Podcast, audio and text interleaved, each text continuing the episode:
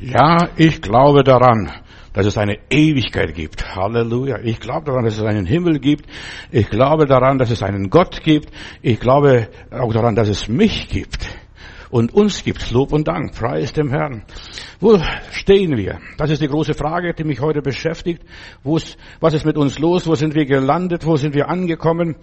Ja, wir stehen am Wendepunkt und ich werde heute zuerst einmal ein bisschen politisch sein und dann geistlich sein, denn Politik und Religion gehört einfach zusammen. Man kann das eine vom anderen nicht trennen. Guck mal, wenn wir diese ganzen Verbote und Gebote haben, wir müssen uns danach richten und so ist es wichtig, dass wir ja einfach die Dinge alles nehmen. Alles, was da ist, ist von Gott gegeben. Auch die Politik, auch die Philosophie, auch die Psychologie. Alle diese Dinge, die Gott uns gab, die sind wichtig für unser Leben. Wo stehen wir? Wir stehen im Tal der Entscheidung. Eine Zeit, ich hätte es nie gedacht und nie für möglich gehalten, dass wir so eine Zeit erleben werden, so wo alles drunter und drüber geht und dass man sich fragt, wo kommt das alles hin oder wo führt das alles hin? Ja, und es ist wichtig, dass ich weiß, wo stehe ich. Ich muss zuerst halt meinen Standpunkt kennen, meinen Standort. Und dann kann ich von mir aus ausgehen, wie weit bis nach München ist oder bis nach Hamburg ist. Verstehst du? Aber ich muss wissen, wo ich bin. Verstehst du? Zuerst mal meinen Standpunkt, meinen Standort. Und das ist auch für den Glauben sehr wichtig. Wo stehe ich? Kennst du deine Standpunkte, deine Wahrheiten, dein Fundament? Und mir ist so wichtig, dass wir unser Fundament kennen. Ich weiß, dass mein Erlöser lebt. Das ist für mich so wichtig. Und von da aus kann ich alles andere managen und gestalten. In aller Liebe. Ich brauche so meinen Standort und von da aus kann ich alles betrachten. Ja, und jeder hat seinen Standpunkt, seinen Standort und da betrachtet er. Der eine sieht es von vorne, der andere sieht es von hinten, der andere sieht es von links, der andere sieht es von rechts, von wo aus, ja, wo wir stehen, auch geistig stehen. Wir stecken mittendrin in einer Weltkrise. Mir kann jemand erzählen, was er will. Wir sind in einer Zeit des Umbruchs. Ja, die globale Weltversuchung findet statt und der Heiland hat gesagt, wenn du dich an mein Wort hältst, wenn du mir vertraust, wenn du mir glaubst, werde ich dich auch bewahren vor der Stunde der Versuchung. Die Welt steht an einem gefährlichen Scheideweg. Wir können über Nacht alle ausgelöscht werden durch einen Knopfdruck nur, da muss einem die Nerven durchgehen. Und es kann so leicht einem die Nerven umgehen, äh, durchgehen. Ein Prozess der globalen Umstrukturierung findet statt. Weltweit, nicht nur in Ukraine und Russland dort oben. Nein, weltweit. Überall ist jetzt Ukraine. Überall haben wir Chaos, Durcheinander, Umbrüche. Die Volkswirtschaften brechen zusammen. Wir merken, plötzlich haben wir Angst, wo kriegen wir unser Gas her? Da fährt der Wirtschaftsminister überall durch die Welt und versucht zu betteln, könntest du mir ein bisschen Gas verkaufen? Sogar das, was sie nie gemacht hätten, unten nach Katar zu fliegen, verstehst du, und dort um Gas zu betteln. Und dann macht man so einen großen Knicks. In aller Liebe. Da macht man Dinge, was man vorher vielleicht gar nicht gemacht hätte. So weit kommt die Welt. Ja, die Welt landet in der Verarmung. Wenn ich höre, dass Aldi über, auf 400 Produkte, was sie verkaufen, Preise erhöhen. Ab Montag werden Preise erhöht. Wenn du noch Butter brauchst, dann geh ganz schnell noch und kauf dir noch Butter zum alten Preis. In aller Liebe. Die Preise werden steigen und die steigen, aber nicht hamstern. Wir müssen als Christen nicht hamstern. Wir werden vom lieben Heiland versorgt, in aller Liebe. Wir müssen nicht hamstern. Jetzt, weiß, Corona ist vorbei, jetzt kommt Hamsterei und jetzt die Geschäfte werden geplündert, was auch immer ist. In den USA, äh, ich habe diese Tage, was heißt diese Tage, gestern oder vorgestern eine Nachricht bekommen, ja, den USA verarmen große Teile der Bevölkerung, große Teile der amerikanischen Bevölkerung verarmen, obwohl die äh, Wirtschaft nicht schlecht ist und, und die denken ja nur in Russland sind die Leute arm. Nein, die Leute sind auf, auf der ganzen Welt arm und werden arm. Die Lebensmittel werden, Mittel, Lebensmittelländer äh, Läden werden geplündert, ja, und sind fast teilweise leer. Ich habe Bilder gesehen, was mir jemand aus Amerika geschickt hat. Meine Geschäfte, die haben das nicht mehr, das nicht mehr, das nicht mehr. Ja, pass auf, was da kommt. Biden sagt den Amerikanern unverhohlen, es gibt Russland. Russland ist schuld an unserer ganzen Wirtschaftslage, verstehst? Jetzt sind die anderen schuld, die anderen sind schuld. Aber die Schuld, äh, dieses Fiasko kommt nicht von heute auf morgen. Das ist lange nichts getan worden, lange sich nicht vorbereitet. Und Biden hat gesagt, also wir müssen für die Freiheit hungern. Stellt mal sowas vor. Das hat er gesagt. Diese Nachricht habe ich diese Tage bekommen. Ja, und wir haben eine, in Amerika gerade, und bei uns ist es auch nicht besser, äh, eine reale Inflationsrate von 16,5 Prozent. Inflations, dein Geld hat doch bald gar keinen Wert. Ja, und David Wilkerson hat in einer seiner Visionen gesagt, die Leute werden das Geld auf die Straße schmeißen. Das Geld wird keinen Wert haben. Und wir erleben, das Geld hat gar keinen Wert bald. Zehntausende Amerikaner, verstehe ich, die haben ihre Häuser verloren in den letzten, im letzten Jahr, nicht vorher. Im letzten Jahr, Tausende haben ihre Häuser verloren. Die Häuser wurden beschlagnahmt, weil sie ihre Steuern nicht bezahlt haben oder die Hypothek nicht bezahlen konnten. Die Häuser äh, wurden beschlagnahmt. Stell dir mal vor, dein Eigentum, du hast gespart, das war deine Altersversorgung. Und Biden will ganz, ganz schlimm, und das hat er jetzt schon gemacht inzwischen, will Steuern für Reiche einführen. Der, der Elon Musk, der muss 50 Milliarden äh, Steuern nachzahlen, also Dollar nachzahlen. Oder ein anderer, der Jeff Bezos, muss 35 Milliarden nachzahlen. Äh, der Mark Zuckerberger muss 16 Milliarden, Milliarden Dollar nachzahlen. Die Reichen werden jetzt beschlagnahmt. In der Bibel steht es, in der Offenbarung steht es, die Reichen werden weinen. Die Reichen werden weinen. Das kommt. Wo stehen wir heute? Wir sind an einem Wendepunkt, Geschwister. Und in Amerika, obwohl sie Öl haben, die, ja, das Benzin wird dort um, ist dort im letzten Jahr oder jetzt in den letzten paar Wochen und Monate um 38 Prozent teurer geworden. Schau, wie, was kostet jetzt bei uns das, der Benzin oder der Diesel? USA und auch die ganze Welt steht vor einer großen Rezession, einer Wirtschaftskrise, einer Immobilienkrise und ständig wird Geld nachgedruckt. Und die Politiker wissen gar nicht, was sie machen sollen. Die werden ratlos sein. Und dann verbreiten sie solche Wahrheitsbomben und werden abgeworfen äh, und so weiter und sagen, Leute, beruhigt, ist nicht so schlimm. Ja, es ist schlimmer, als wir denken. Wir gehen einer großen Krise entgegen und deshalb ist es so wichtig, dass wir gewappnet, gerüstet sind. Ich glaube, dass Gott uns versorgen wird und dass Gott uns durchtragen wird, jeden Einzelnen individuell, so wie den Elia durchgetragen hat am Bach Krit oder dann bei der Witwe dreieinhalb Jahre. Lass, lass uns darauf gefasst machen. Und ja, die Kriminalität steigt in, und so weiter in, in den USA. ist Tötungsdelikte um 44 Prozent gestiegen. Weißt du, die Leute werden Räuber. Der Mensch holt sich, was er braucht. Da fragt er nicht mehr viel. Mundraub natürlich vielleicht oder sonst was. Die Menschen stehen überall im Tal der Entscheidung. Wo stehen wir? Das ist diese große Frage. Wo stehst du heute? Wie stehst du zu Gott? Und ich habe heute eine harte Predigt, erschrick nicht, ich habe politisch zuerst mal eingeleitet. Wir müssen uns bereit machen, uns warm anziehen und was auch immer ist, warm anziehen auf diese Sachen. Wir stehen, hat einer jetzt diese Tage gesagt, wir stehen genau, ein Wissenschaftler hat gesagt, wir stehen da, wo die Welt oder Deutschland insbesondere jetzt 1939 gestanden ist, kurz vor dem Krieg, kurz vor der Katastrophe. Ja, dieser Tag der Depression, dieser, ja, die 20er Jahre waren Tag der Depression. Kurz vor dem Beginn des Weltkrieges 1939, da stehen wir heute. Die Völker sind einander ausgeliefert. Einer hetzt gegen den anderen und einer ist von dem anderen abhängig. Wir können nicht mehr machen, was wir wollen. Die Welt ist globalisiert worden, die ist so vernetzt worden, dass man, ja, wir brauchen die Chinesen, sonst haben wir keine Masken oder kein Klopapier oder sonst noch was, oder die brauchen wieder uns, wir brauchen das Gas und das Öl und der Putin will jetzt, dass wir jetzt unser Gas in Rubel bezahlen. Ja, wir werden erpresst und die Menschen werden erpresst. Zieh dich warm an. Ja, zieh dich warm an. Was da kommt, dieses Chaos und deshalb ist es so wichtig, wir als Christen müssen lernen, das Chaos zu beherrschen die Katastrophe zu beherrschen, die, Krise zu beherrschen, den Krieg zu beherrschen, was auch immer ist. Wir müssen es lernen. Wie macht man das? Und ich habe euch am Sonntag gepredigt äh, für den Weisen hier. Wie macht man aus Wasser Wein? Aus der Krise was Gutes, was Positives? Lernt, hört diese Predigt nochmals an.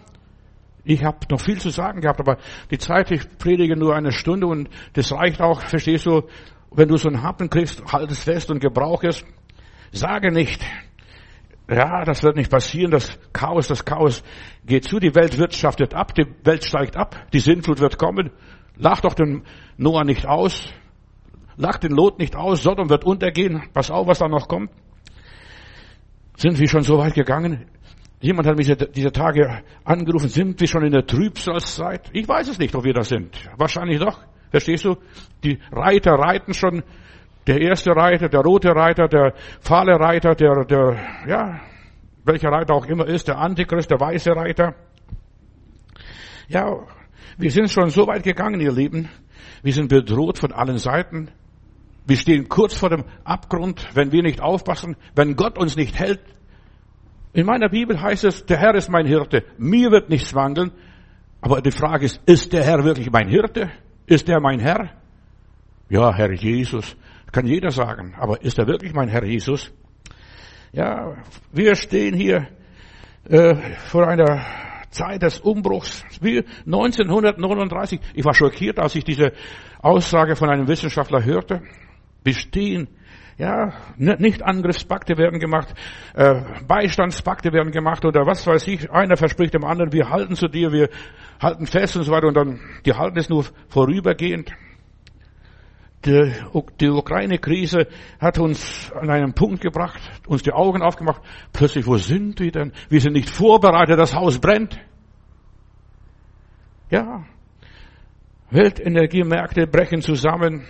Wir stehen vor einer Wirtschafts Weltwirtschaftskrise, wie vielleicht die Welt noch nie gekannt hat. Pass auf, es wird immer schlimmer. Der kalte Krieg, der heiße Krieg wird kommen. Nicht nur der, der kalte Krieg, der heiße Krieg wird jetzt wahrscheinlich kommen. Wo stehen wir? Merkst du, der Wind hat sich gedreht?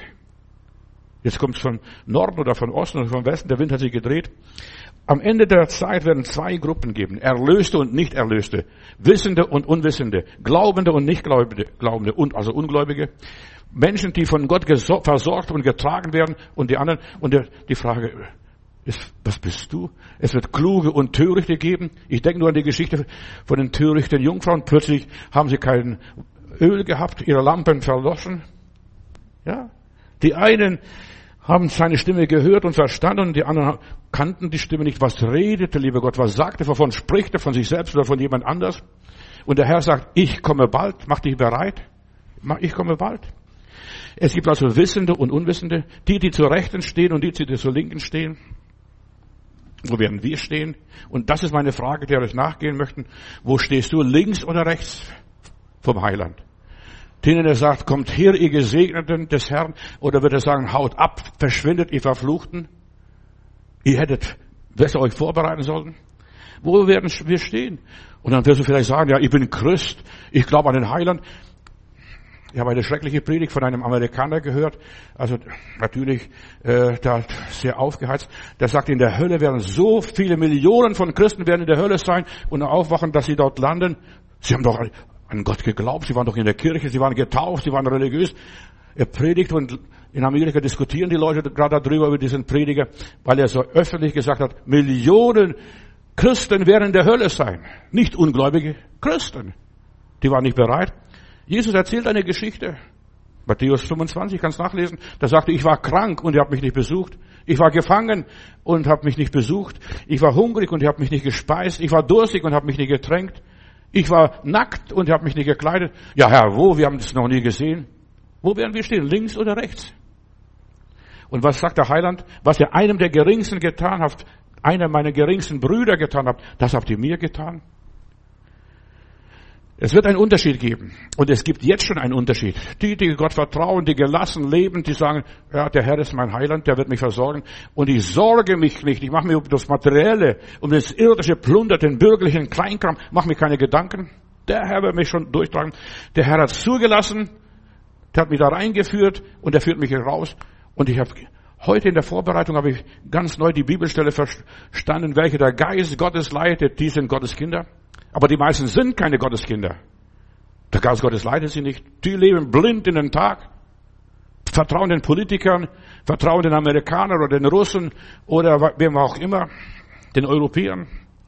Es wird einen Unterschied geben zwischen denen, die Gott dienen und Gott nicht dienen. Ja, die anderen, die lassen sich nicht sagen, ich kenne euch nicht. Ja, das wird auch schrecklich sein. Wenn der Heiland zu mir sagt, stell mal vor, Matthäus, ich kenne dich nicht, wer bist denn du, wo kommst du her? Ja, und die einen hatten Öl und die anderen hatten kein Öl. Genau der gleiche Zirkus, was wir heute jetzt haben bei der Wirtschaft. Die einen haben Gas und die anderen haben kein Gas. Die einen haben den Heiligen Geist und die anderen haben keinen Heiligen Geist. Was auch immer ist. Ja, die einen kennen Jesus und die anderen reden nur von Jesus und die anderen, ja, nehmen Jesus als Dekoration, was auch immer ist. Ja, es gibt zwei Gruppen und zu welcher Gruppe werde ich gehören? Wo stehen wir? Und das ist eine ernste Botschaft, die ich heute habe, die zuerst mal politisch war, aber jetzt wird sie geistlich langsam. Wo stehen wir? Haben wir uns das erreicht, was Gott mit unserem Leben erreichen wollte? Habe ich meine Träume verwirklicht? Ja, meine Aufträge erfüllt? Habe ich seinen Willen getan? Ja, Herr, wir haben nur das getan, was du uns aufgetragen hast. Und dann sagt der Herr, ei, du treuer und gerechter Knecht. Haben wir unser, in unserem Leben das erreicht, was Gott von unserem Leben erreichen wollte? Haben wir die Frucht getragen, die der liebe Gott an unserem Leben sucht? Drei Jahre bin ich schon bei dir vorbeigegangen und du hast keine Frucht getragen, lieber Feigenbaum. Verflucht sollst du sein. Das ist das Einzige, was Jesus mal verflucht hat, einen Feigenbaum, ein Bild auf Israel. Hinfort soll an dir keine Frucht mehr gefunden werden. Ja, wo stehen wir? Gib deine Träume nicht auf. Ist eine Botschaft, die Gott mir vor Jahren schon mal gegeben hat und ich möchte immer wieder betonen, hast du wirklich die Vision, die Gott in dein Leben gegeben, die du hier auf diese Welt mitgebracht hast, vom Himmel, von der Herrlichkeit? Ja, mit deiner Geburt, mit deiner Wiedergeburt, hast du das erfüllt in deinem Leben? Stehen wir bei den Siegern oder stehen wir bei den äh, Verlierern? Werden wir als Überwinder einziehen in das neue Jerusalem, als Gewinner oder als Verlierer? Ja, sind wir bei den Zufriedenen oder bei den Unzufriedenen? Sind wir bei denen, die lebenssatt sind oder lebensmüde sind? Ja, Corona hat mich beraubt oder äh, jetzt Ukraine hat mich verarmen lassen, was auch immer ist. Bei des Lebenssatten, verstehst du, wo bist du? Bist du sagen, ja Herr, ich habe alles gehabt, ich habe alles getan, ich war deinem Willen gehorsam? Oder bist du lebensmüde, hätte ich bloß, hätte ich bloß, hätte ich bloß, hätte ich bloß, hätte ich bloß. Bist du bei den Seligen oder den Unseligen? Wo stehen wir? Das ist so wichtig. Was ist die Basis unseres Lebens?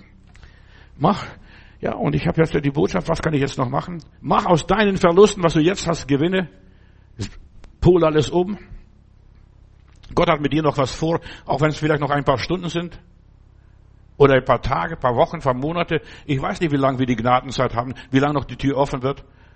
Bring dein Leben in, in Sicherheit. Heute stehst du ja, noch nicht ganz am Ende des Lebens. Der Herr sagte, und die taten nicht Buße und sie kehrten nicht um und sie machten sich keine Gedanken. Das war ihnen alles lächerlich. Auch das, was ich hier predige und verkündige, ist vielleicht das eine und das andere die lächerlich.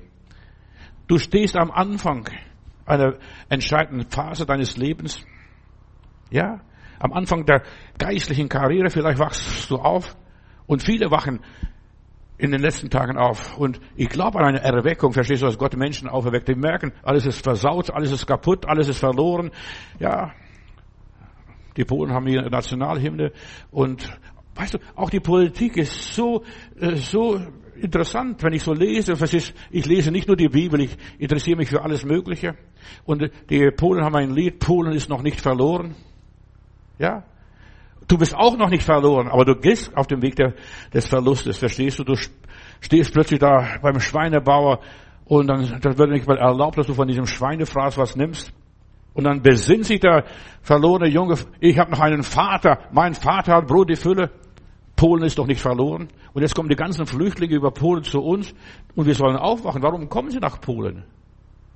Das sollte vielleicht eine Sprache Gottes sein. Die, die, Propheten der Bibel, die haben aus jeder Mücke einen Elefanten gleich gemacht. Verstehst du? Und so fühle ich mich auch so frei manchmal, dass ich sage, guck mal, Gott redet, Gott redet, Gott redet.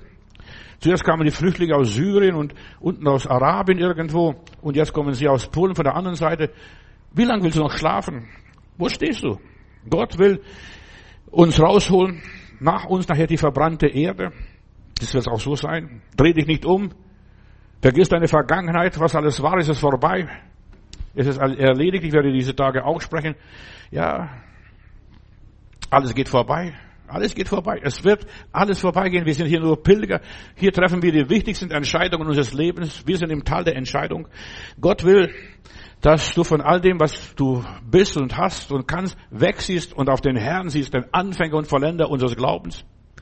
Ja, nicht die Trümmer deines, deines Lebens, deine verlorenen Schlachten. Schau nicht auf das, was da war. Ja, du kannst neu anfangen. Polen ist noch nicht verloren. Mach das, verstehst du? Ja, du bist noch nicht verloren. Du kannst noch den, den Dreh bekommen. Du bist am Wendepunkt, du kannst umreißen oder Gott bitten, Herr, hilf mir, einen neuen Anfang zu machen. Und ich bete, dass viele Leute diese Predigt hören und du kannst mithelfen, dass die Leute die Predigt hören und die Leute darauf aufmerksam machst. Ja. Wir hören Kriegsgerüchte. Wir hören, ja, was alles so passiert in der Welt. Einer hetzt gegen den anderen. Jetzt sind die Europäer, haben sie versucht, den Chinesen umzustimmen, dass sie Russland nicht unterstützen. Aber Chinesen interessieren sich nicht. Sie erfüllen nur den Willen Gottes. Und die Politiker, die tun den Willen Gottes. Sogar die schlimmsten Politiker, die tun den Willen Gottes. Du glaubst gar nicht, was, was, wie Gott die Politiker gebraucht. Ohne Adolf Hitler wäre Israel nie entstanden. In aller Liebe. Ohne die KZs, ohne Auschwitz wäre Israel nie entstanden. Aber jetzt plötzlich hat man gesehen, die Leute brauchen Land. Die müssen wieder zurück in ihr Land, da wo sie herkommen. So. Und so benutzt Gott sogar den Teufel. Gott benutzt sogar den Teufel, um uns dorthin zu bringen, dass wir aufwachen und nüchtern werden. Ja, plötzlich sagt Gott, schau weg. Schau nicht auf das alles, was so passiert, was da alles ist auf das Negative, auf den alten Schrott, auf die Lumpen der Sünde, was alles in deinem Leben gewesen ist. Fang an auf Jesus zu gucken. Er ist der Anfänger und der Vollender meines und deines und unseren Glaubens. Schau auf Jesus. Er ist dein Retter, mein Retter, unser Retter. Und schau nicht auf die Situation, was alles passiert. Was passiert mit meiner Arbeitsstelle? Was passiert, wenn wir kein Gas mehr haben, kein Öl mehr haben? Wir können nicht mehr im Urlaub fahren, das ist ja zu teuer. Ja, ich habe jetzt erst getankt und ich war schockiert. Bisher habe ich nur für 60 oder 50 bis 60 Euro getankt. Jetzt musste ich über 80 Euro tanken. Ja, da war ich schockiert. Und es gab keine billige Tankstelle. Ich habe so ein, so ein App da auf meinem Handy, wo es billige Tankstellen gibt. Die haben alle die gleichen Preise, als wenn sie abgesprochen hätten. Ja. Hast du das erreicht, was Gott wollte von deinem Leben, dass du es erreichst? Mach aus deinem Heute und diesem Jetzt das Beste, das Optimale. Das ist die Botschaft, die Gott mir gegeben hat. Wo stehst du? Du brauchst einen Standpunkt. Hier bin ich. Herr, sende mich. Rede zu mir. Herr, arbeite an mir. Hier bin ich. Ja. Fange die Segnungen Gottes ein. Kapituliere nicht vor deinem Gestern, was da gestern war alles, was vorgestern war. Schau nicht auf die Segnungen Gottes in der Vergangenheit. Schau, wie sieht es jetzt aus? Habe ich Öl in meiner Lampe? Ja, das habe ich mal gehabt. Ja, Gott verfolgt dich mit, deinen, mit seinen Segnungen. Gott will dir zeigen, ich kann dich segnen mit wenig oder viel, aber du musst jetzt lernen, nach vorne zu schauen und nicht nach hinten. Nach vorne. Bleibe weiter auf der Spur Gottes und ja, arbeite mit Gott zusammen. Gib dich nicht gleich so geschlagen. In meiner Bibel heißt es, und sie taten nicht Buße. Ja, eine Plage, einen Wehen nach dem anderen und sie taten nicht Buße. Also das heißt, der Mensch kann noch umkehren, wenn er will, kann er umreißen, sein, sein Ding, sein Lenkrad und kann in eine andere Richtung wieder zurückfahren, wo er hergekommen ist. Gib dich nicht geschlagen, mobilisiere deinen Glauben, aktiviere deinen Glauben, das bisschen, was du hast. Was soll das so viel sein? Ja, ich war schockiert, als ich den Prediger gehört habe in Amerika, wie der predigt, Millionen Christen werden in der Hölle sein. Ich habe gedacht, Bruder, was predigst du? Die Christen glauben doch an den Heiland. Aber der hat dann in seiner Predigt gesagt, sie tun nicht, was der Heiland sagt. Sie halten sich an ihm nicht fest. Der soll sie segnen, aber sie hören nicht seine Stimme. Ja, hörst du die Stimme Gottes? Nach deinem Glauben soll es geschehen, nach deinem Verhältnis zu Gott. Du bekommst erst mehr, wenn du nach mehr suchst, wenn du nach mehr verlangst. Heute ist der Tag des Heils. Heute, wenn du seine Stimme hörst, dann höre auf ihn, was er sagt. Ich habe mich oft gefragt, ist das wirklich alles? Und nach dem frage ich immer wieder, auch heute, auch jetzt in diesem Augenblick, ist das wirklich alles, was ich habe? Reicht es mir, wenn der Heiler noch verzieht, ein paar Tage, ein paar Wochen? Reicht es mir? Ich brauche mehr. Mehr Glauben, mehr Gottvertrauen, mehr Erwartung von Gott. Ja, ich brauche das. Mein Gott und mein Heiland hat die Fülle. Preis dem Herrn. Er ist kein Knauser. Er hat die Fülle. Und Gott kann sich leisten, dir mehr zu geben, als was du verdienst. Und er will unseren Mangel ausfüllen mit seinem Reichtum. Das ist Gottes Wort. Ja. Und er kann dir mehr geben. Ein gerüttelt und geschüttelt Maß. Er kann das geben. Aber du musst bitten, du musst was tun. Du musst dich ein bisschen bewegen. Du musst deine Hände emporheben. Er will gebeten werden. Er drängt sich niemand auf, Brüder und Schwester. Übrigens, ja, Gottes Gaben treffen uns immer dann ein, wenn wir dankbar sind. Fang an, dankbar zu sein. Herr, ich danke dir für gestern und vorgestern und was war. Und das ist das Einzige, was mir erlaubt ist, in der Vergangenheit zurückzuschauen. Lobe den Herrn, meine Seele, und vergiss nicht, was er dir Gutes getan hat. Denk an das Gute. Dass du verheiratet warst, dass du eine Arbeit mal hattest, dass dein Leben ja vorbei ist, dass du in der Rente kommen konntest und dass du die Schule besuchen konntest. Was glaubst du, was für eine Generation jetzt aufwächst? Viele Kinder können die Schule nicht mehr richtig besuchen. Die in der Ukraine machen Fernunterricht, verstehst du, per Laptop so, Computer, per Computer. Und du siehst, so schnell werden die Leute aus der Bahn geworfen. Und, und wie schnell könntest du aus der Bahn geworfen werden? Wieg dich nicht in falscher Sicherheit. Ach, mir kann nichts passieren. Lob und Dank. Der Herr ist gut. Nein, der Herr ist gut, solange du gut bist. Ja, in aller Liebe. Gottes Gaben treffen, wenn du glücklich bist, wenn du geistlich bist, wenn du in guter Stimmung bist, wenn du eine positive Haltung hast, wenn du dankbar bist. Ich will dir helfen, dass du aus dieser Sackgasse rauskommst, wo es nicht mehr weitergeht. Und Jesus nahm die fünf Brote, dankte und gab's dann weiter und dann sind Tausende satt geworden. Gott gibt uns erst und segnet uns, wenn wir dankbar werden. Und die meisten Leute sind heute nicht dankbar. Wie froh sollst du sein? Du musst nur die Heizung noch aufdrehen, aber die Frage ist, wie lange noch? Verstehst du? Wie lange? Oder Licht einschalten oder was auch immer ist. Ich war in Jugoslawien und da gab es unten da irgendwo in Jugoslawien, da gab es nur stundenweise Licht oder auch in Polen vor der Wende. In Polen, da gab es nur auch stundenweise Licht, verstehst du? Und du hast ein Tag- und Nachtlicht, verstehst du? Bei dir brennt die Birne die ganze Zeit. Da kannst du froh sein. Ja?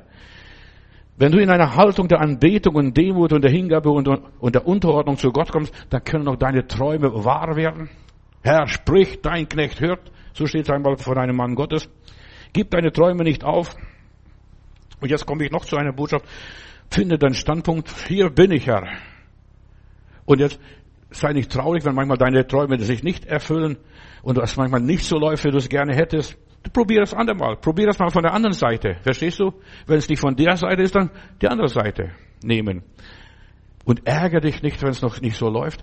Weißt du, Gottes Wege sind nicht unsere Wege, seine Gedanken sind nicht unsere Gedanken. Gott arbeitet anders, seine Methode ist nicht unsere Methode. Ärgere dich nicht, wenn es nicht nach deiner Vorstellung läuft. Gottes Pläne sind anders. Er erfüllt nicht alle Wünsche.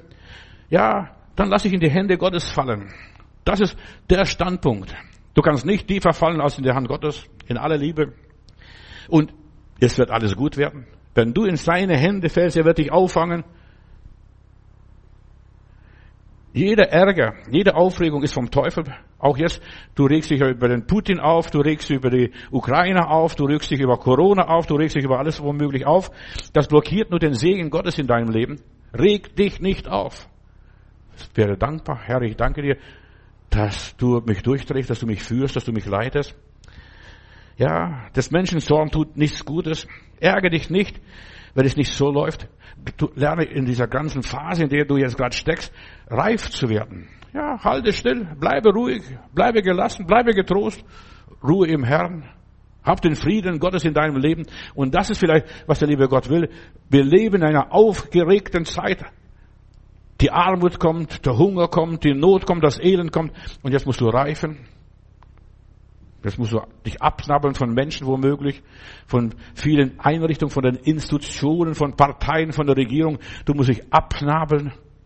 Ich schaue auf den Herrn. Ich vertraue Gott. Ärgere dich nicht, wenn es nicht so läuft. Dann muss vorher noch mit dir vielleicht was passieren.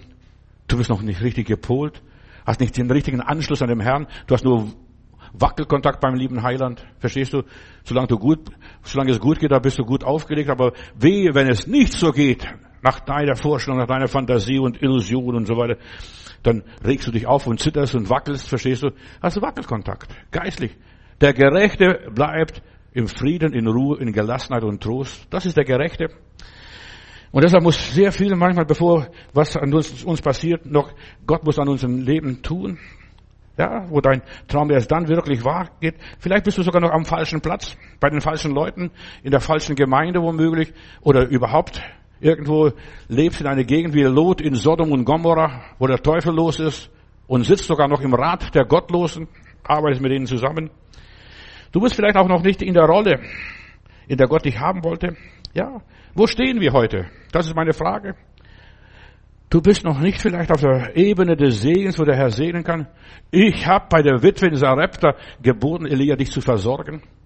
Gott will uns versorgen an dem Ort, den uns, er uns geboten hat, nicht anders. Woanders wirst du ausgeraubt, ausgeplündert, sogar die Hose wird dir abgezogen. Ja, in aller Liebe. Da stehst du nackt, bloß und jämmerlich und elend. Aber du musst an dem Platz sein, wo Gott dir geboten hat. Da selbst habe ich den Raben geboten, dass sie dir immer Frühstück bringen. Ja, die Zeit war vielleicht noch nicht da und wir müssen auch da herauskriegen, ja, steh, bin ich richtig im richtigen Augenblick am richtigen Ort? Tue ich das Richtige? Du stehst vielleicht auf der falschen Seite, wo Gott nichts tun kann. Ja, um sein Ziel äh, in deinem Leben zu verwirklichen. Du bist vielleicht nicht demütig, nicht ausreichend demütig, bist noch hochnäsig. Gott lässt dem Demütigen gelingen, die Hochmütigen, die versagen alle nacheinander, der Reihe nach. Ja, du bist, hast vielleicht noch nicht kapituliert. Ich, ich, ich, ich, ich, ich. Und dann grunzt. Ja. Wo stehen wir? Wo sind wir da? Sind wir dankbar für jeden Tag? Wir wissen nicht, wie es morgen sein wird. Aber jetzt kann ich noch mein Brot kaufen. Und Wissenschaftler haben festgestellt, warte noch ein bisschen, ein paar Monate und das Brot wird 10 Euro kosten. Und er muss lernen, ja, dankbar sein für, die, für, den, für das Stückchen Brot, für den Stückchen Wecken, wenn es noch welchen gibt. Gott hilft denen, und da möchte ich weiter sagen, wo stehst du? Gott hilft denen, die keinen Helfer mehr haben. Gott hilft den Schwachen, den Armen, den Zerbrochenen, den Kranken, den Gebrechlichen, den Gescheiterten. Denen hilft der liebe Gott. Den Armen, den Vergessenen. Ja, bist du schon so vergessen, keiner will mit dir was zu tun haben, dann danke Gott, dass niemand mit dir was zu tun hat. Dann hast du wenigstens deinen Frieden und deine Ruhe. Ja? Bist du schon zerbrochen, gescheitert? Herr, ich habe alles getan und wir haben die ganze Nacht gefischt und nichts gefangen. Sind wir schon so weit? Wo stehen wir? Am Boot und steigen aus wie Petrus damals am See Genezareth. Herr, wir haben die ganze Nacht gearbeitet, gebetet, gefastet. Ach, was wir alles gemacht haben, missioniert und da ist nichts dabei rausgekommen. Ja, Gott kann sich nur bei uns verwirklichen, wenn wir zerbrochen sind. Ich habe die ganze Nacht gearbeitet, da ist nichts passiert. Viele haben ein falsches Gottesbild. Ja, sie haben ein falsches Gottesbild. Wofür kam Jesus? Denk du drüber nach. Wo stehst du vor dem Heiland? Der Heiland, wozu ist der Herr Jesus gekommen? In meiner Bibel heißt es, ich bin nicht gekommen, das und das zu vollbringen, Israel zu erlösen. Ich bin gekommen, die Verlorenen, die Sünder, die Armen zu suchen und sie selig zu machen, die Hoffnungslosen zu suchen. Bist du schon so weit angekommen, dass du in Not bist? Meine Bibel sagt, rufe den Herrn in der Not und ich, er will uns erretten. Ja. Jesus kam, ging zu den Ausgestoßenen, zu den Verachteten, ja, die das Ziel verfehlt haben, zu den Aussätzigen, die erledigt waren, die verzweifelt waren. Herr, wenn ich dich nur habe und wenn ich nur könnte den Saum seines Kleides berühren, ich werde geheilt. Sind wir schon so weit gekommen? Und die Frau wurde nur geheilt, nachdem sie ihr ganzes Geld, ihr ganzes Vermögen den Ärzten gegeben hat. Vielleicht hast du auch alles den Ärzten gegeben. Es war wahrscheinlich eine Frau von, eine verstoßene Frau vom Herodes. Sie hat das ganze Geld den Armen gegeben. Und dann hat sie gesagt, beim Jesus, beim Heiland kostet nichts. Ich gehe zum Heiland und sie berührt den Heiland von hinten sogar. Und sie sagt, wenn ich nur könnte, ich werde gesund. Nicht von den Ärzten, wir müssen manchmal todkrank werden, damit wir gesund werden. In aller Liebe.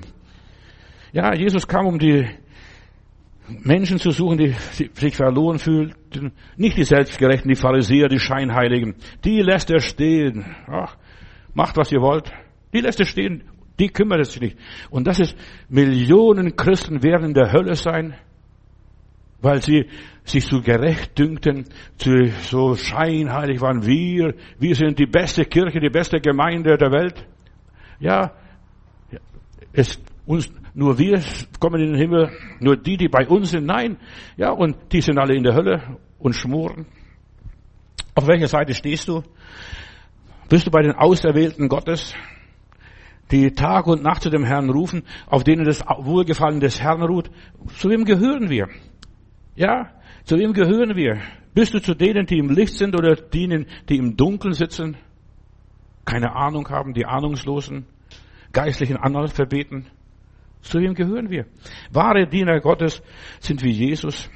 Und das wissen sie oft nicht. Herr, wo, wo warst du nackt? Wo warst du bloß? Wo warst du hungrig? Wo warst du gefangen? Wo warst du durstig? Warum? Weil wir immer nur nach dem Großen getrachtet haben und nicht nach dem Kleinen und Geringen. Was ihr dem Geringen einem getan habt, das habt ihr mir getan. Wahre Diener Gottes, sie werden von Augenblick zu Augenblick geführt und, ja, gehalten, gesegnet und so weiter von Gott versorgt, von Augenblick zu Augenblick. Wo stehen wir? Kann Gott uns von Augenblick zu Augenblick versorgt werden? Reinhard Bonke wurde von einem Journalisten mal gefragt, einem, ein Evangelist, vor allem der in Afrika missioniert hat, wurde gefragt von einem Journalisten, ja, von was leben Sie? Dann sagte ich, lebe von der Hand in den Mund, von der Hand Gottes in meinen Mund. Was der mir gibt, verstehst du? Wie er mich speist. Ich lebe von der Hand in den Mund und das müssen wir Christen lernen, von der Hand in den Mund zu leben. Er wird euch all das geben, verstehst du, was ihr bedürft? Euer himmlischer Vater weiß, dass ihr das alles bedürft. Wo stehen wir? Sind wir schon so weit? So wie Jesus, der hat keinen Platz gehabt, wo er sein Haupt hinlegt. Wo bist du zu Hause? Da konnte er keine Visitenkarte geben, wo er zu Hause ist. Und er war überall und nirgends. Das war der Herr Jesus. Wahre Diener Gottes. Sie haben, ja, sie leben von den Bezugsquellen Gottes. Ja, Bezug, sie beziehen alles von der Hand in den Mund. Sie hören auf Gott. Sie achten auf Gott, sind abhängig von Gott. Der König David konnte sagen, alle meine Quellen sind in dir. Alle meine Quellen, alles, was ich brauche. Sie leben, wahre Diener Gottes, sie leben aus der Offenbarung Gottes, aus der Weisheit Gottes, aus dem Wort Gottes hier. Ja, sie leben durch den Heiligen Geist, sie wandeln im Heiligen Geist und plötzlich werden sie nicht mehr gefunden wie der Henoch. Plötzlich sind sie weg von der Erde. Das ist Entrückung, verstehst du? Die meisten wissen gar nicht, was Entrückung ist. Wir müssen eine Predigt über Entrückung halten. Und wir sind bald so weit, dass wir entrückt werden, aber nicht, dass wir gleich in den Himmel fliegen, sondern dass wir für die Welt verschwunden sind. Wir leben im Glauben und nicht im Schauen. Wir lassen uns vom Heiligen Geist leiten. Und Geschwister, es ist so wichtig, dass wir uns vom Heiligen Geist leiten. Heute hat mir jemand angerufen, äh, die jammert schon eine ganze Weile, ich mache falsch, ich habe alles, also sie hat alles falsch gemacht, wäre ich bloß nicht umgezogen und so weiter, ich hätte meine Praxis nicht aufgegeben und, und sie klagt und jammert die ganze Zeit. Und ich habe gesagt, bist du Kind Gottes? Ja, schon 38 Jahre. Und, mein, und da habe ich gesagt, liebe Schwester, in meiner Bibel steht es, welche der Geist Gottes leiten, die sind Gottes Kinder. Gott hat dir die Wohnung gegeben. Gott hat dir gesagt, jetzt gib alles auf. Und du bist fortgezogen, weil du schon im hohen Rentenalter bist. Und welche der Herr, der Heilige Geist leitet, die sind Gotteskinder. Und jetzt denk nicht, ich habe was falsch gemacht, ich habe Fehler gemacht. Weißt du, der Teufel kommt und erzählt uns, ich habe das Fehler gemacht, hättest es bloß nicht tun sollen. Nein. Du hast Frieden gehabt, die Wohnung stand frei und du hast die Wohnung sofort bekommen. Was auch immer ist welche der Geist Gottes leitet. Nimm das buchstäblich. Nicht nur in geistlichen Dingen, sondern auch in ungeistlichen Dingen. In ganz praktischen Lebensdingen. Ja, dass du den Mann, die Frau, den, den Arbeitgeber gefunden hast oder was weiß ich, die Gemeinde gefunden hast. Welche der Geist Gottes leitet, die sind Gottes Kinder. Sie, viele, die wahren Diener Gottes, sie gehen nicht nach den Umständen, nach dem Äußeren. Ja, viele Menschen und deshalb ist es, viele Menschen können es nicht verlieren, die können nicht demütig sein. Verstehst du? Ja, ja, ich bin falsch geleitet worden, irgendjemand hat mir das geraten, jemand hat mir die Wohnung erzählt, dass dort eine Wohnung ist und so weiter. Und du nimmst diese Wohnung und dann denkst du, der Teufel war es, der mich dorthin geführt hat. Nein, wenn du Kind Gottes bist und du vertraust dem Herrn und zwar hundertprozentig, dann leitet der Heilige Geist dich. Und das nimmst du alles aus der Hand Gottes, so wie Bonke von der Hand Gottes in den Mund. Aber ja, die kind, wahren Kinder Gottes, sie leben nicht nur von Brot allein, sondern von der Bestimmung für ihr Leben, was Gott für ihr Leben bestimmt hat. Was ist dein Standpunkt, dein Standort? Wo stehst du jetzt? Bist du wirklich ein wahres Kind Gottes oder bist du nur ein Maulheld? Gott vergeben wir und, und Gott sei dir gnädig, verstehst du? Was bist du?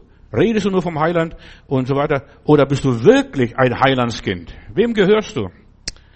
Und Jesus hat ganz fest gesagt, als der mal zwölf Jahre alt war, der Junge, äh, und mal im Tempel verloren war, ich muss in das sein, was meines Vaters ist. Und Bruder und Schwester, und du musst auch jetzt als Christ in das sein, was Gottes ist.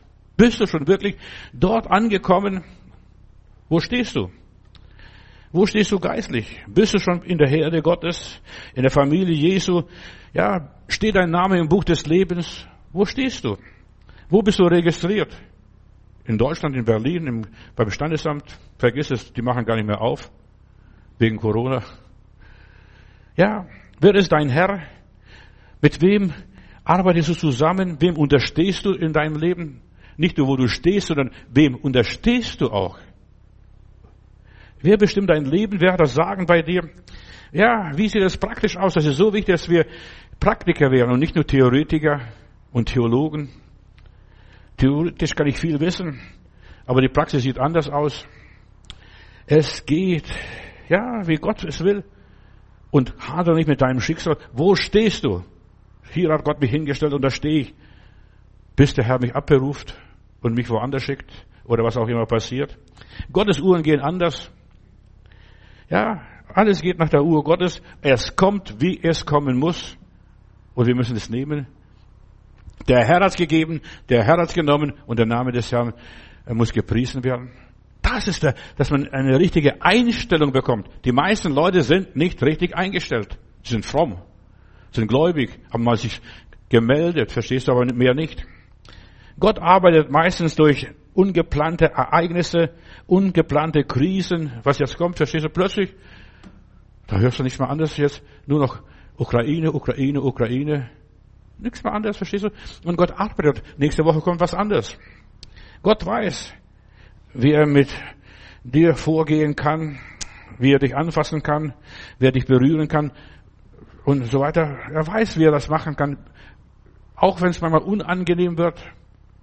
Ja, der liebe Gott ist nicht so, so, ja, mit Samt, dass uns mit Samthandschuh anfasst. Nein, er fasst uns manchmal richtig an und schüttelt uns so richtig durch. Es wird alles erschüttert werden, steht in meiner Bibel, was erschüttert werden kann. Du auch und ich auch. Gott weiß, was alles noch in dir steckt. Er weiß, wo du stehst. Und er weiß, was deine Sehnsüchte und deine Wünsche und Träume sind und wonach deine Seele dürstet. Er weiß das. Das musst du ihm nicht erzählen. Jemand hat mich heute angerufen und er hat gesagt, ob ich für sie beten würde. Ich habe gesagt, nein, ich bete nicht. Ich werde nicht beten. Das tu den Willen Gottes und dann passiert es von selber. Da musst du gar nicht viel machen. Weißt du, die Leute wollen immer nur bebetet werden, bemuttert werden, was weiß ich auch. Nein, ich bete nicht. Mach das, was wir gesprochen haben. Römer Kapitel 8, Vers 28. Denen, die Gott lieben, alle Dinge dienen zum Besten. Wo stehst du? Hast du diesen kindlichen Glauben? Mein Vater hat alles geplant. Mein Vater ist mehr wie ein Millionär. Er holt dich dort ab, wo du stehst. Ja, da, wo er dich hingebracht hat. Wie er das zugelassen hat. Ob du liegst oder sitzt oder stehst und so weiter. Er holt dich so ab, wie er dich da hingestellt hat. Und er will sehen, dass du die Rolle spielst, die er dir aufgetragen hat. Er weiß, was dich verwirrt hat. Er weiß, wie du verzweifelt bist. Er weiß, was dich bedrückt. Er weiß, was dich bekümmert, was dir fast den Kopf platzen lässt. Er weiß, wo du schwermütig bist, depressiv bist und verzweifelt bist. Er, er weiß, er sagt, ich weiß, wo du wohnst. Weißt du, wo du wohnst? Nicht hier Ollenhauer Allee oder Hollenauer Straße. Nein, du wohnst, wo Satans Thron ist, Bruder, Schwester. Sei nicht schockiert. Das war, der ersten Gemeinde wurde gesagt, oder der, einer der ersten Urgemeinde wurde gesagt, ich weiß, wo du wohnst. Also, deine Adresse ist nicht so und so, deine Adresse ist, wo der Thron Satans ist, unten, da im Tal, da war die Gemeinde, äh, wo hier für Gott gearbeitet hat. Ich weiß, was dich bedrückt. Da, wo der Thron Satans ist, du siehst, wie, der Teufel triumphiert und rausfliegt und was weiß ich und seine Beute holt. Lass dich nicht verwirren. Gott weiß, wo du stehst. Er kennt deinen Standpunkt und du sagst, Gott hat mir hier hingestellt. Ich wohne, wo Satans Thron ist, hier in Berlin, wo Pergamon-Altar ist. Darüber sprach, spricht ja hier die Bibel über Satans Thron. Aber Satans Thron ist überall.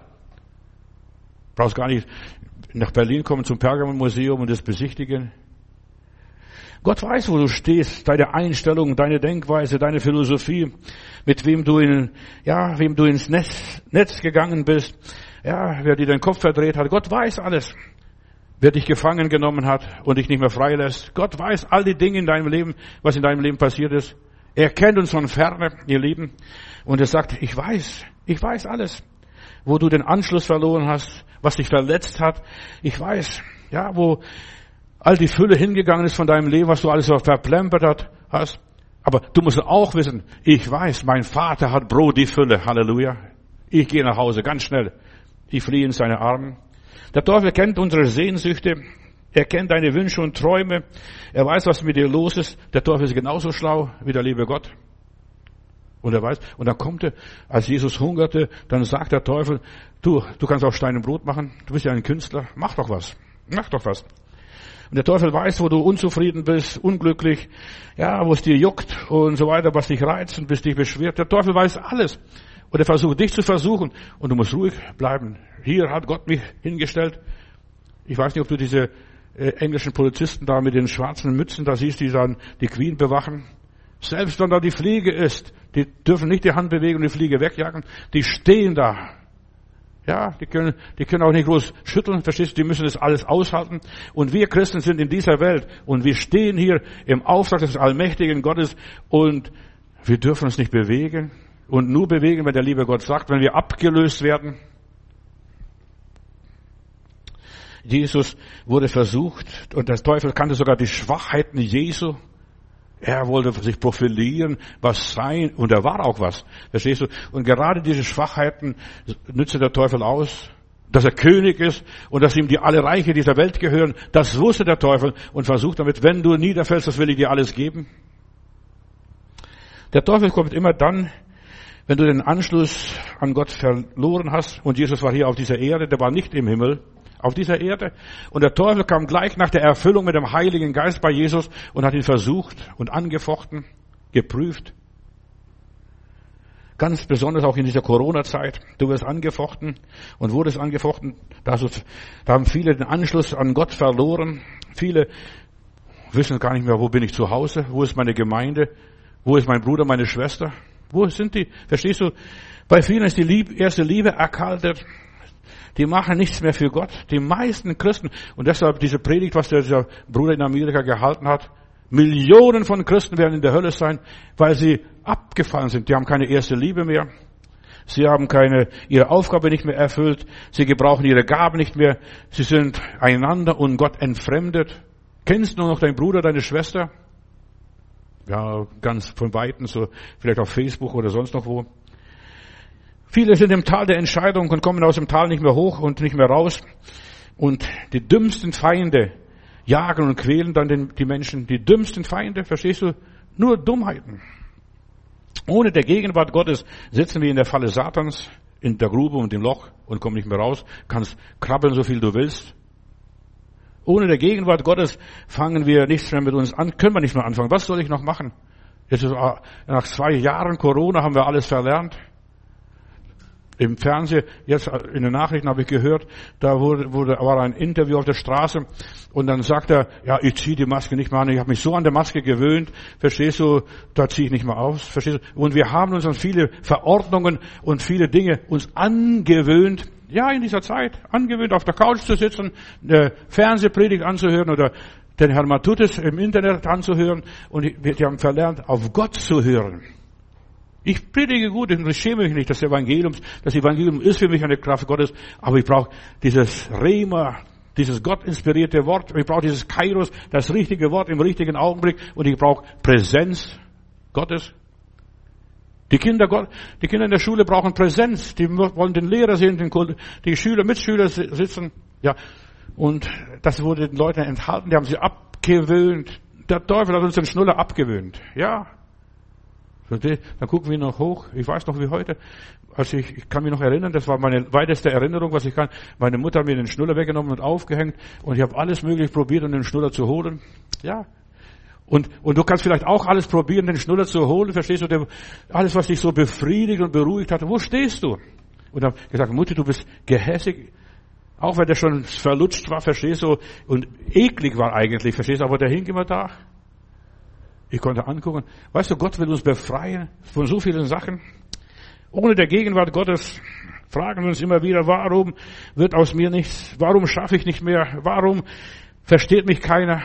Warum das und das und das? Ja, und die Frage ist, was ist passiert?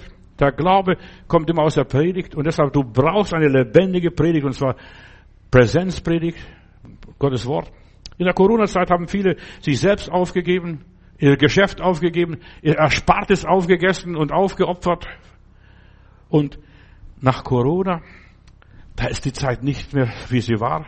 Und die wird auch nicht mehr sein. Jetzt können sie alles abschaffen, die Zeit wird nicht mehr sein. Nach der Ukraine wird die Zeit auch nicht mehr so sein, wie sie war. Mach dich gefasst.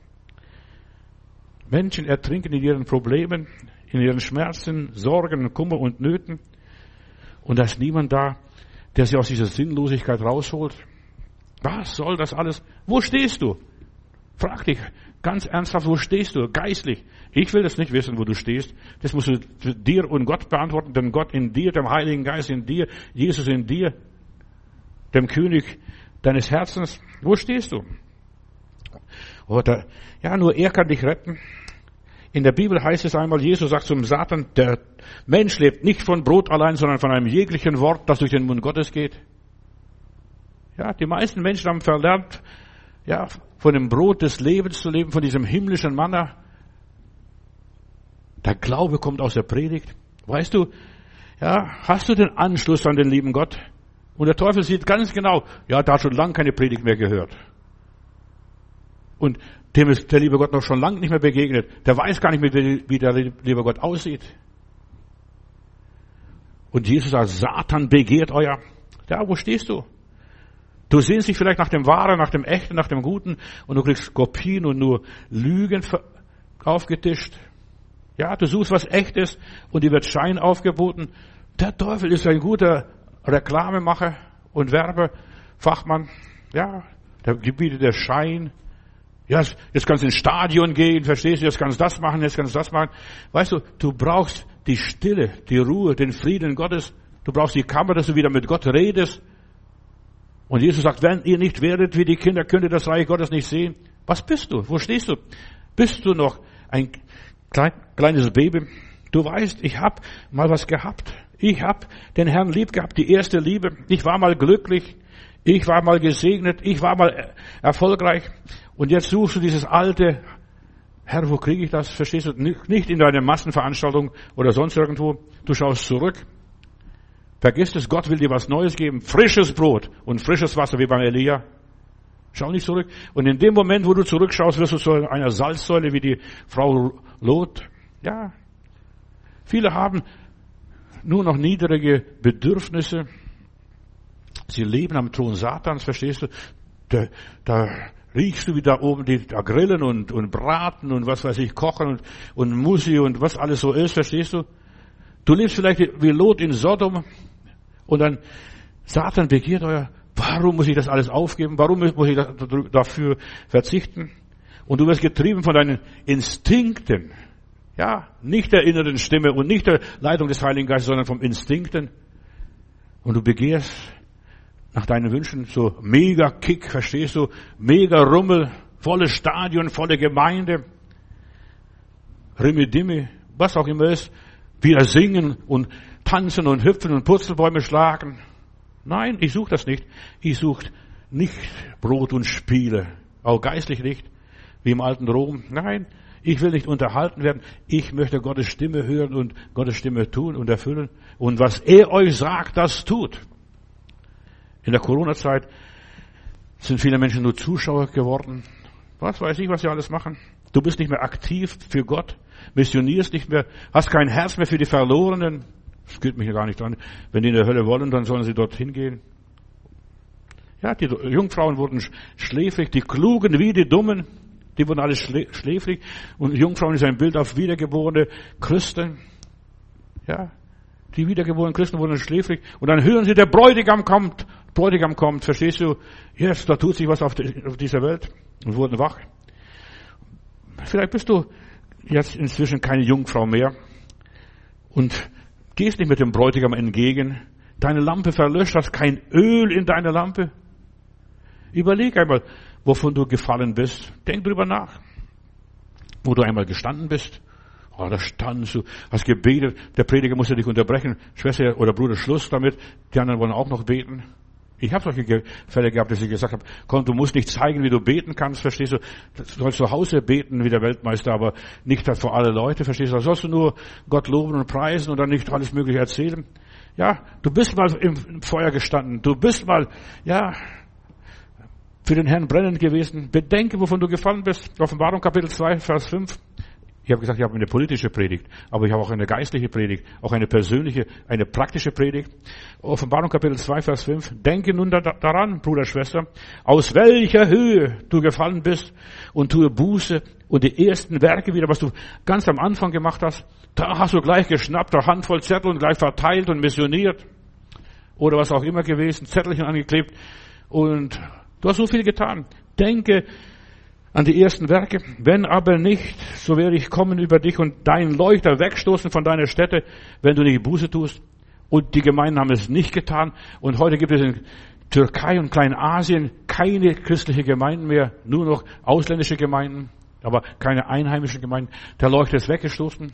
Auch hier in Deutschland, da wird es bald auch keine Leuchter mehr geben. Die Kirchen werden jetzt verkauft langsam, verstehst du? So viele Kirchen gehen pleite. Und die werden sogar verschenkt, die, äh, die geben dir sogar noch einen Kuss, wenn du die Kirche abnimmst. Ja, das war die Gemeinde in Ephesus hier, an dem dieses Sendschreiben gerichtet wurde. Denke daran, wovon du gefallen bist. Das war eine Urgemeinde. Ach, die taten je länger, je mehr für den Heiland, konnten gar nicht genug tun. Sie waren Urchristen, sie waren biblisch fundierte Gläubige. Und dann sagte lieber Gott hier, ich kenne deine Werke und deine Mühsal und deine Geduld und weiß, dass du die Böse nicht ertragen kannst. Da warst du ganz heilig. Verstehst du? Oh, das, ich möchte kein Anstoß sein, kein Ärgernis sein für niemand. Ja, du hast die, die Bösen ertragen und die geprüft und so weiter. Und die da sagen, sie seien Apostel und sie sind es nicht und hast sie als Lügner erfunden. Du hast, du hast geprüft, du hast genau alles untersucht. Überleg einmal, wovon du gefallen bist, was in deinem Leben passiert ist, dass du nicht mehr der alte Johannes und dann nicht der alte, der alte Ruth oder was weiß ich bist, verstehst du? Überleg einmal. Und ich habe befunden, du hast halt die Geduld und das und so weiter gehabt, aber jetzt, damals konntest du noch Lasten tragen, da hast du noch so viel verkraftet, aber heute bist du ein Waschlappen, ein Feigling, ein Duckmäuser, ja, Du hast um meines Namens Lasten getragen und bist nicht müde geworden. Aber jetzt, ich habe was gegen dich, dass du deine erste Liebe verlassen hast. Die erste Liebe. Denk drüber nach, was ist die erste Liebe? Wo stehst du? Stehst du, bist du immer noch mit dem Heiland verliebt? Ja, bist du das? Das ist jetzt alles umsonst, verstehst du? Wenn du alles verlierst, denk, die, diese fünf Jungfrauen, die Törichten, die sind ausgegangen, dem Bräutigam entgegen, das war alles wie die Katz umsonst. Die Tür war verschlossen. Die ganze Mühe, das ganze schöne Kleid, verstehst du, hat nichts mehr genützt. Dass du eine Lampe da hast, verstehst du, hat nichts mehr genützt. Die Lampe hat gar nichts mehr genützt. Millionen jetzt noch lebender Christen und so weiter, die nicht Buße getan haben, die nicht umgekehrt sind und so weiter, die werden in der Hölle schmoren. Bruder, Schwester, was denkst du? Ich war schockiert, als ich die Predigt mir angehört habe. Ja, aber der hat's vom Herrn empfangen. Wir sollen, wir sollen Gottes Wort hören und nicht nur, was uns die Ohren jucken, was wir uns gerne hören möchten, verstehst du? Wie trifft dich Jesus an, wenn er kommt? Und er kommt bald. Pass auf, er kommt sehr bald, schneller als du denkst. Das überschlägt sich alles. Zuerst war Corona, jetzt ist Ukraine, nächstes Mal ist vielleicht was anderes. Wo stehst du jetzt? Wenn Jesus kommt, bist du abgestumpft, gleichgültig, ja, ohne Elan und Pep, ohne Antrieb, lustlos, wie bist du jetzt? Wie stehst du jetzt geistlich in deinem Leben? So oberflächlich, ja, ich bin noch ein Christ. Ja, ich trage das Kreuzchen und dergleichen. Dann regt sich auf vielleicht, wenn sich jemand über dein Kreuz sich aufregt, wie der eine da über den Davidstern sich aufgeregt hat in Leipzig da unten. So, äh, äh, möchte gerne Mensch, verstehst du? Ja, wo stehst du? Wo willst du stehen? Wie stehst du geistlich? Baut sich dein Leben auf? Ja, bist noch ein geistlicher Mensch oder hast du schon so viel aufgegeben? Das hast du aufgegeben. Früher da hättest du alles für den, von der Welt aufgegeben, aber jetzt gibst du für die Sache Gottes ab. Da betest nicht mehr, da gehst nicht mehr in der Gemeinde, da gibst deinen Zehnten nicht mehr, da machst du so vieles nicht mehr. Ja, du hast deinen Glauben, sogar deinen kindlichen Glauben verloren. Schon alles vergessen, was du gehört hast, bist geistlich eingeschlafen und sie wurden alle schläfrig, die Klugen wie die Törichten. Du brauchst wieder einen neuen Schwung. Oh, der Herr kommt bald, der Herr kommt bald. Hast du deine Erstgeburt noch oder hast du sie schon verkauft für ein billiges Linsengericht? Dich der Welt angepasst und die Welt wieder lieb geworden wie dieser Demos in der Bibel, von dem Paulus einmal schreibt. Ist das Feuer des Geistes schon verloschen? Wie sieht dein Leben aus? Wo stehst du? Das ist meine Frage. Als ich das Thema bekommen habe, habe ich zuerst mal gedacht, Johannes, was kannst du darüber sagen? Aber dann habe ich angefangen zu meditieren und nachzudenken und jedes Mal ist mir mehr und mehr eingefallen. Ja. Wo stehst du? Dich hat der Räuberkapitalismus alles ausgerauft, die Hoffnung genommen, deine Träume systematisch zerstört. Nur noch für Haus, fürs Auto, für was weiß ich, Urlaub. Aber jetzt kannst gar nicht mehr. Jetzt ist sogar das Benzin zu teuer. Ja, vorher konnte man nicht verreisen und jetzt ist das Benzin zu teuer, dass du nicht mehr weit fahren kannst. Oder die Flüge sind zu teuer. Ja, wo kommst du hin?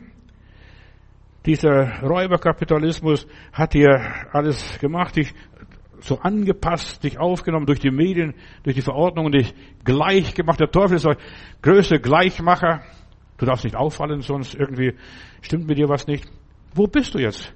Wie weit bist du gekommen mit deinem Leben?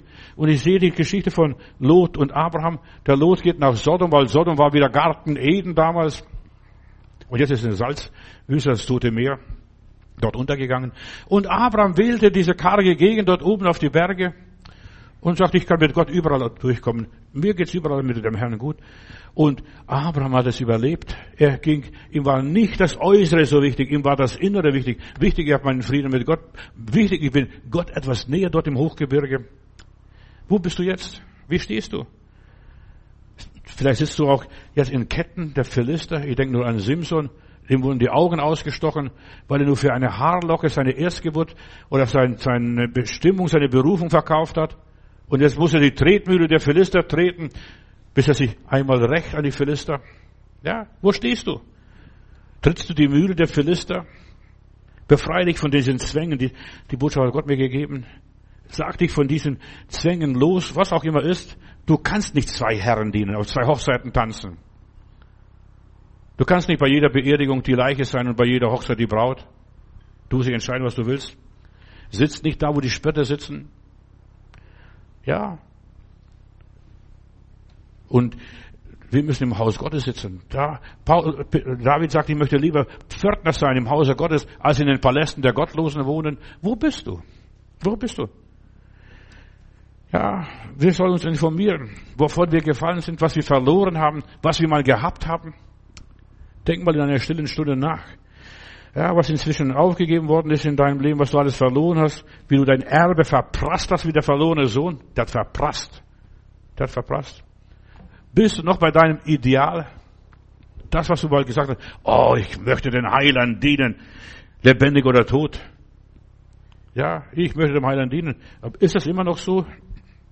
Wenn du dich mehr darüber erinnerst, nachdenkst und so weiter, was alles du in deinem Leben aufgegeben hast, ja, dann würde ich sagen, oh Gott, gib mir wieder Appetit, gib mir Hunger nach deinem Wort, gib mir Hunger nach deinem Geist, gib mir Hunger nach der Liebe Gottes.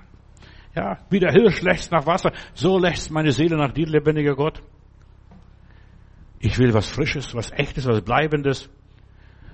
Wo hat der Teufel fertiggebracht, bei dir das Feuer des Heiligen Geistes auszulöschen? Finde deinen Jesus wieder. Egal, ob du allein bist, egal wo du bist, und du solltest Gott allein finden, ohne Mithilfe von anderen Menschen. Ich kann dich nur ermutigen und kann sagen, streck dich aus, sehn dich nach dem Herrn, komm zu der ersten Liebe wieder zurück. Gott will mit dir und mit mir zum Ziel kommen, nicht mit der Masse. Ja, ein einzelner Mensch ist bei Gott wichtig. Ja, er will den neuen Menschen schaffen durch dich, den neuen Menschen. Er will Ordnung in deinem Leben bringen. Und wenn er das gemacht hat, dann hat er schon viel geschafft in deinem Leben. Er will selbst alles neu machen. Er selbst will alles neu machen. Sein Reich soll kommen, sein Wille soll geschehen. Das ist mein Gebet. Gott braucht hier keine Nachhilfe von niemand. Auch nicht von mir als Prediger. Ich bringe das Wort Gottes und da, wenn der Herr die Augen öffnet, das Herz auftut und so weiter, das reicht mir schon vollkommen. Mehr brauche ich nicht. Er kommt mit jedem zum Ziel, weil wir uns nur in die Hände Gottes fallen lassen. Stehen wir auf dem Felsen Jesus Christus. Oder was weiß ich, in irgendeinem Sumpf sind wir versumpft. Ist Jesus wirklich unser Fundament geblieben von Anfang an, von damals? Stell die zerstörten Fundamente wieder her in deinem Leben, dass du wieder stehst, dass du festen Boden unter deine Füße hast. Und Jesus hat uns gelehrt, die göttlichen Wahrheiten, Weisheiten, ja, ohne die kannst du gar nicht weitermachen. Vertraue dem Herrn, was er in deinem Leben angefangen hat. Herr, mach das weiter. Ich will nicht stehen bleiben, ich will nicht resignieren. Ja, noch ganz schnell. Jede Enttäuschung und Verletzung in unserem Leben findet in der Seele statt. Und wie geht's deiner Seele? Und so wie es deiner Seele geht, so geht's dir persönlich. Deine Seele, die registriert alles, wird festgehalten und es manifestiert sich in deinem Körper. Und die Lösung des Problems findet im Geist statt. Wo der Geist Gottes sich mit deinem Geist verbindet, da passieren die Wunder. Der Heilige Geist muss dein Problem lösen. Und zwar ganz schnell, bevor der Zug abfährt. Du kannst das Herz nicht heilen. Auch nicht die Medizin, auch nicht die Psychologen. Nein, nur der Heilige Geist kann dein Geist heilen. Und dann wird deine Seele sich erfreuen. Und dann wird dein Leib aufblühen. Da wird so jung wie ein Adler. Steht in meiner Bibel so. Ja, es reicht nicht aus, nur ein bisschen Pflasterchen raufzukleben. Es wird schon alles gut, Brüder, Schwestern. Nein, es wird nichts gut. Es wird nichts gut. Ja, der Heilige Geist muss es gut machen und wirken. Der Heilige Geist vertuscht nicht das Problem, er löst das Problem. Er macht es gut. Du bist ein Geist. Du lebst in einem Körper oder dieser Geist lebt in einem Körper und dieser Körper besitzt die Seele und du bist geschaffen worden als das Abbild Gottes Vater, Sohn und Heiliger Geist, diese Trinität. Und du findest nur deine Identität, wenn du Gott gefunden hast. Wo stehst du? Bist du in der Gegenwart Gottes? Jesus sagt, wer mich sieht, der sieht den Vater und, er, und, er, und ich werde den Vater bitten, dass er den Heiligen Geist sendet. Du siehst, diese Trinität wirkt. Ein Thema für sich selbst könnte ich noch bis morgen früh predigen, aber ich will dir ganz schnell sagen, du brauchst den Heiligen Geist in dein Leben. Und erst wenn du Jesus annimmst, bist du eine neue Schöpfung lebst für ewig. Und alle, die Jesus nicht haben und den Heiligen Geist nicht haben, die bleiben die alten Trotteln, die alten Menschen, da verändert sich nicht viel. Als der Geist Gottes über den König Saul kam, der war damals noch kein König, also der suchte nur seinen Esel. Äh, als der Geist Gottes über den Saul war, da wurde er ein anderer Mann. Du wirst eine andere Frau, ein anderer Mann, wenn der Geist Gottes auf deinem Leben kommt, Bruder und Schwester. Deine Seele ist dein Verstand, dein Wille, dein Intellekt, deine Emotionen. Und der Geist Gottes will deine Seele inspirieren und der Körper führt das alles aus, was die Seele erfasst. Er reagiert nur. Als Christ bist du ein Tempel des Heiligen Geistes. Wo stehst du? Bist du wirklich ein Tempel des Heiligen Geistes? Jesus sagt, ich muss in das bleiben, was meines Vaters ist. Der Heilige Geist lebt in deinem Geist und gibt deinem Geist Zeugnis, dass du Kind Gottes bist. Der Heilige Geist, dein Körper. Während der Erdenzeit ist aus den Stoffen des, der Erde gemacht. Das wird alles zerfallen und hier bleiben. Und erst durch den Heiligen Geist wirst du mitgenommen in die Ewigkeit und wirst bei Gott sein alle Zeit. Das ist Entrückung. Und wenn du das nicht hast, wirst du auch nicht entrückt. Ganz hier bleiben. Wenn dein Körper stirbt, Jakobus Kapitel 2, Vers 26, muss dein Geist und der Heilige Geist zu Gott gehen und dich zu Gott tragen. Und dort bekommt dein Körper einen anderen Körper. Dort wirst du anders. Dort gehst du richtig auf in der Gegenwart Gottes. Wir werden überkleidet. Und welche der Geist Gottes treibt, die sind Gottes Kinder. Erst wenn wir erfüllt sind vom Heiligen Geist, sind wir Kinder Gottes. Und der verwirklicht sich Gott in unserem Leben. Augustinus hat einmal gesagt, unser Herz kommt nicht zur Ruhe, bis es ruht in Gott. Fang an, in Gott zu ruhen.